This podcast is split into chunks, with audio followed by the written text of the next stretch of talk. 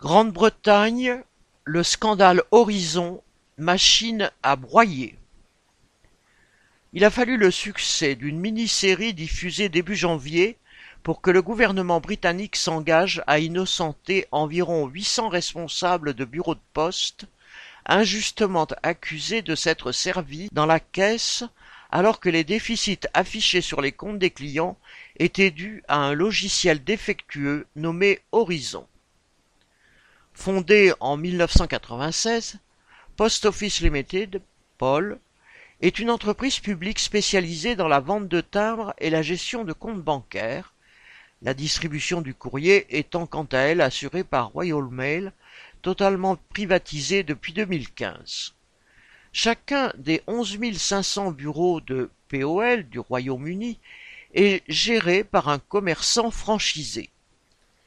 C'est en 1999 que Paul a fait l'acquisition, auprès de l'entreprise japonaise Fujitsu, du logiciel de gestion de compte Horizon pour une somme de 900 millions de livres sterling, plus d'un milliard d'euros.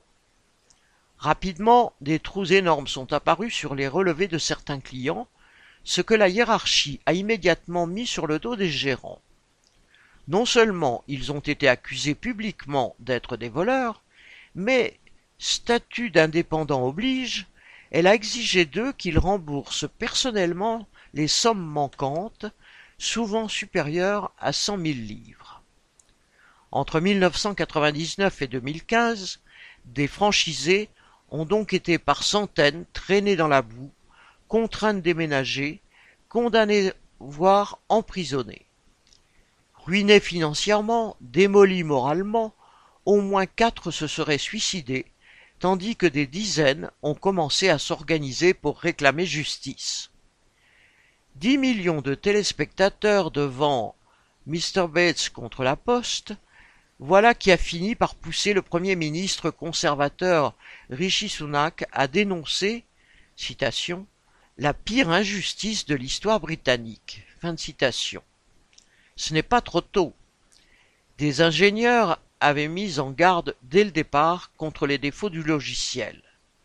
Alors, cette promesse de blanchiment en masse et de remboursement avant la fin de l'année est bien la moindre des choses. Il s'agit aussi d'un geste intéressé de la part des conservateurs, toujours loin derrière les travaillistes dans les sondages. Alors que les législatives se rapprochent, ils n'ont pas besoin d'une casserole de plus. Mais cette reconnaissance tardive ne peut faire oublier les responsabilités de l'ensemble de la classe politique dans cette affaire.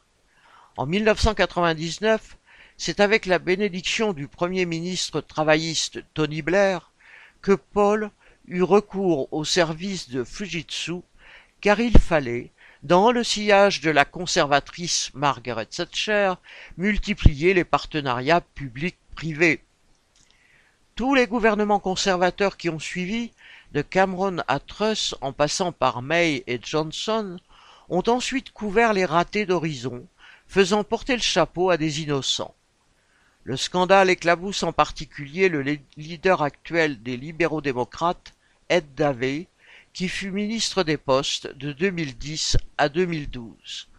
Il n'est pas sûr que les électeurs le lui pardonnent. Les discours compatissants de Sunak n'effacent pas non plus les nombreux méfaits passés de l'État britannique. On peut citer les emprisonnements abusifs de prétendus terroristes pendant les troubles en Irlande du Nord 1968-1998 et l'affaire du sang contaminé par le VIH qui fit des milliers de victimes dans les années 1970-1980 sans pour autant conduire à l'indemnisation systématique des survivants ou des proches. Et la liste s'est allongée depuis. Pour sauver les apparences, Paula Venels, directrice de Paul de 2012 à 2019, a rendu sa médaille de commandeur de l'Empire britannique, breloque équivalente à la Légion d'honneur. Mais cette prêtresse anglicane, aussi charitable soit-elle, ne parle pas de rendre le salaire qu'elle touchait à l'époque, plus de sept cent mille livres annuels, ni les deux millions reçus en prime de performance. Quant au groupe Fujitsu, l'État britannique a signé avec lui autour de 200 contrats pour ses services informatiques pour une valeur approchant les 7 milliards de livres. 43 sont encore en cours et il n'est pas question de les interrompre. Au-delà du scandale Horizon, le secteur public reste la vache à lait des capitalistes, et ce système basé sur la course au profit reste, pour reprendre le titre d'un livre consacré à la privatisation des télécoms en France dans les années 2000, une machine à broyer, entre guillemets, et à briser des vies. Thierry Hervé